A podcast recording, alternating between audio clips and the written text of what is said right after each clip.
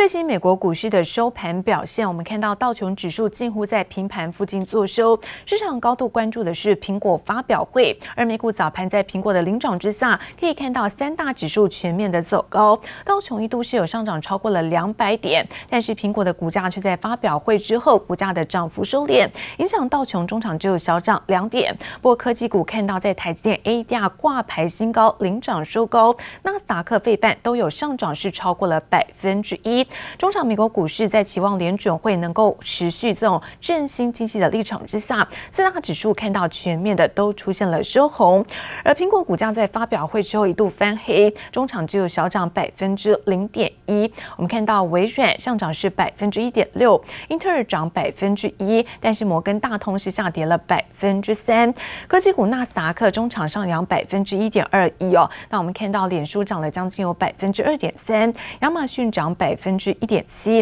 ，Nokia 涨百分之一点七的幅度。飞神半导体呢是美股四大指数当中涨幅最大，高通涨了百分之二点七，思佳讯涨百分之二，凌云逻辑包括像超维拉、德州仪器、应用材料、博通等等，这些涨幅都有超过了百分之一。而标普五百指数说在三千四百零一点，那特斯拉再度大涨了百分之七，但是花旗集团是大跌了百分之六点九，美国银行跌幅则是在百分之一点八，好，这是在美国股市的收盘表现。而台股 ADR 最大的亮点，看到哇，台积电 ADR 收盘一口气大涨百分之六点六四，再度的创下新高。而昨天外资加码达到是七百三十八张，联电 ADR 收盘部分上涨也超过百分之六。昨天外资加码是三点五万张，是买超的第三。日月光 ADR 收盘上涨百分之三点一四，昨天外资有加码一千零四十四张。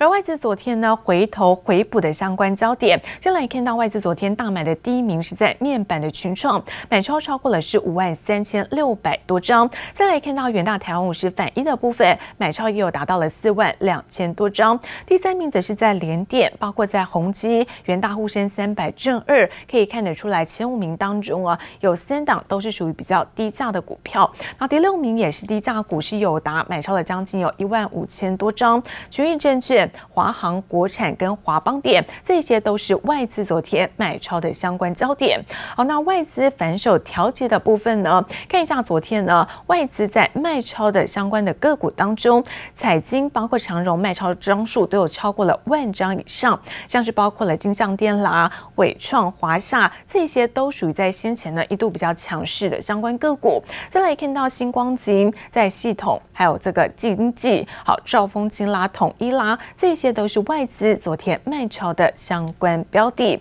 好，那今天的凌晨头条焦点带大家所关心，苹果呢在今天推出了新品的智慧型手表，包括了 iPad。好，对于在相关的供应链来说，好，有没有进步的空间跟机会？这一次看到包括新的软体服务的登场，市场看好像智慧表 iPad 的供应链，那么都会能够直接的受到这个加持。再来则是在电子的拉货旺季到，我们看到。哇，台积电 ADR 创下了新高，大涨百分之六。苹果、三星、任天堂现在新品进出，那电子股进入到拉货的旺季，会不会重返在主流的市场？台积电 ADR 创下挂牌的新高，也为在明天要除息二点五块钱是来做提前的暖身。另外，则是在三星传出扩大下单。那么，对于在概念股来说，像是包括美国对于华为禁令的生效，在 OPPO 之后，三星传出也开始扩大了拉货力道，要来。抢食在华为的海外市占，反而看好像神盾、像利基，包括深加这些概念股有机会能够受惠。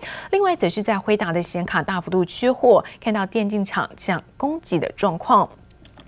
好，看到这是在辉达的部分哦，真的不是饥饿行销。现在全球玩家呢是引颈期盼这个辉达新一代的显卡就即将要做发售，不过在通路圈却传出，其实本周之内的实际的到货量却少得凄凉，就连在大陆的市场，这个首批的到货量都只有将近有几 K 的片数，所以恐怕很难避开在供不应求的窘境。业者因此担心，后续板卡的市况可能会受到上游供给缺货的影响。目前出估显卡新品的生产时程大约是拉长到两到三周不等，而第四季有机会看到改善。现阶段能够的看到的能见度是相对的有限。另外则是看到电脑大厂仁宝受惠于产品组合改善，那外资看好在下半年毛利率表现将会大幅度的改善，本季毛利率呢达到是百分之三点三，优于在第二季的百分之三点一四，还有去年同期的百分之三点二三。而第四季进入旺季，毛利率将会进一步走扬。反而认为，虽然人保在本季的营收是低于第二季，但看好包括获利跟每股存益有机会能够优于在上一季的表现。好，同时今天还有哪一些的头条焦点呢？昨天联电的大涨，反而认为说在前三季的获利有机会可以创下十年的高点。市场盛传现在中芯国际可能被美国列入在实体清单，对于在半导体产业的订单重组，反而认为联电有机会能够来来做受惠。对互联电在本季的每股存益能够和第二季持平或是略高，光是今年前三季获利就能够创下是十年的新高。好，看到笔电跟 PC 的需求强劲，瑞昱在下半年的营运也有机会能够攀峰。我们看到瑞昱锁定在居家办公带起的网速提升商机，宣布在以太网络的产品，除了在 PC 跟笔电可以导入之外，反而看好能够借此大举抢下在边缘运算规格升升级的订单。好，另外我们看到元展，元展在八月份 EPS 来到是一点九四元，好，赚赢了去年的这个状况。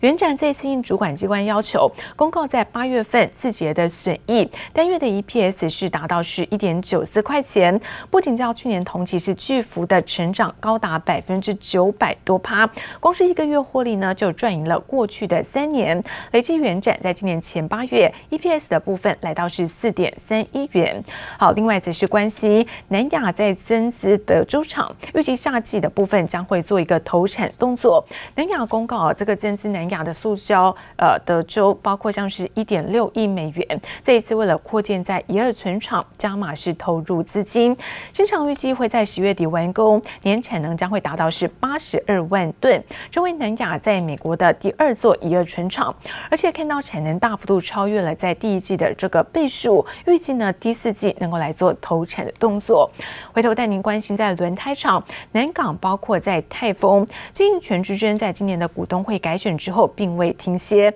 南港在七八月持续的加码泰丰，目前对于在泰丰的持股达到是接近百分之二十，那位居是最大的股东地位。市场传出南港持续加码，主要是拉长账线，除了不排除呢召开股东临时会之外，不过现在丰泰也不是省油的灯，为了防患在南港的进逼，丰泰已经在今年的股东会提出了两亿股的私募普通股的议案，希望借此能够来试个稀释南。南港的股权，公司派何时启动这相关的私募，现在也备受外界关注。